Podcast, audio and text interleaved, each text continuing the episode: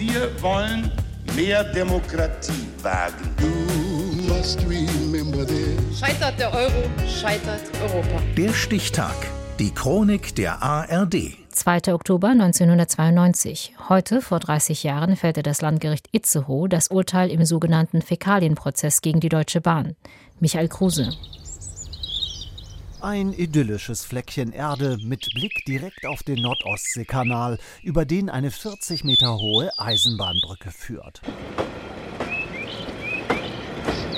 Der nicht ganz unbeträchtliche Lärm der Züge auf der beliebten Ferienroute Hamburg-Sylt ist es aber nicht, was Grundstückseigentümer Dieter Schwohn auf die Palme bringt. Wir donnern ungefähr im Sommer 70 Züge drüber und dann können Sie sich mal vorstellen, wie viele Leute da auf die Toilette gehen und was hier runterkommt. Ne? Mit wenigen Ausnahmen sind fast alle 20.000 Waggons der Deutschen Bundesbahn Anfang der 90er Jahre noch ausgestattet mit einfachen Fallrohrtoiletten, man könnte auch sagen Plumpsklos.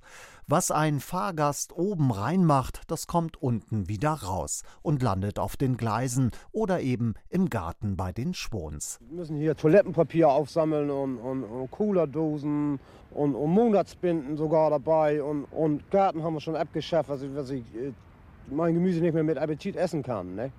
Und mit der Wäsche nach draußen hängen ist auch ein Problem für sich.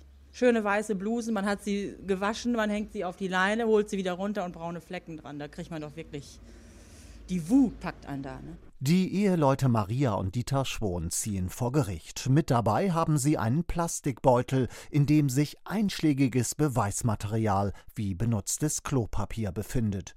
Dieser wird von der Richterin zwar interessiert zur Kenntnis genommen, eine nähere Überprüfung des Inhalts lehnt sie aber ab.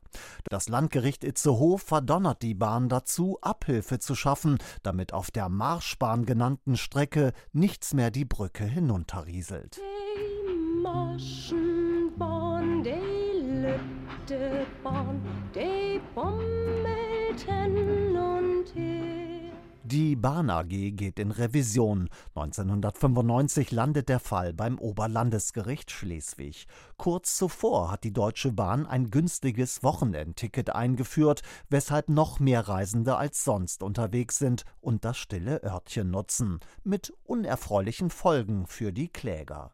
Haben Sie denn auch in letzter Zeit wieder viel beobachtet bei sich? Doch, eigentlich vermehrt jetzt. Mit den Sondereinsätzen da, mit den Billigtarifen, können wir also ganz klar sagen, dass bei uns also vermehrt wieder was auf dem Grundstück liegt. Ne? Der Fall macht bundesweit Schlagzeilen und beschäftigt sogar die Politik. Ein Abgeordneter im Kieler Landtag findet, Schleswig-Holstein sei zwar ein Ferienland, aber diese Art von Bräune sei dann doch mitnichten erstrebenswert. Vor Gericht argumentieren die Schwons, dass bei Bussen, Flugzeugen und Schiffen schon längst Auffangbehälter in den Toiletten Pflicht sind. Bloß die Bundesbahn nicht. Die darf noch frei. Die, die, ihr Argument ist, das ist unser Grundstück, wo wir drauf fahren. Und da dürfen wir praktisch scheißen, wie wir wollen. Das Oberlandesgericht bestätigt das erste Urteil und setzt der Bahn eine Frist von fünf Jahren, um die Züge umzurüsten.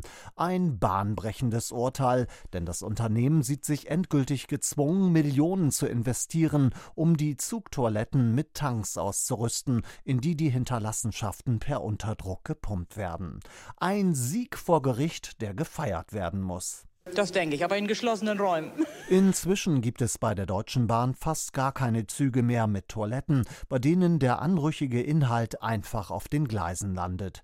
Zu verdanken ist das einem Gerichtsurteil vom 2. Oktober 1992, heute vor 30 Jahren. Der Stichtag. Die Chronik von ARD und Deutschlandfunk Kultur. Produziert von Radio Bremen.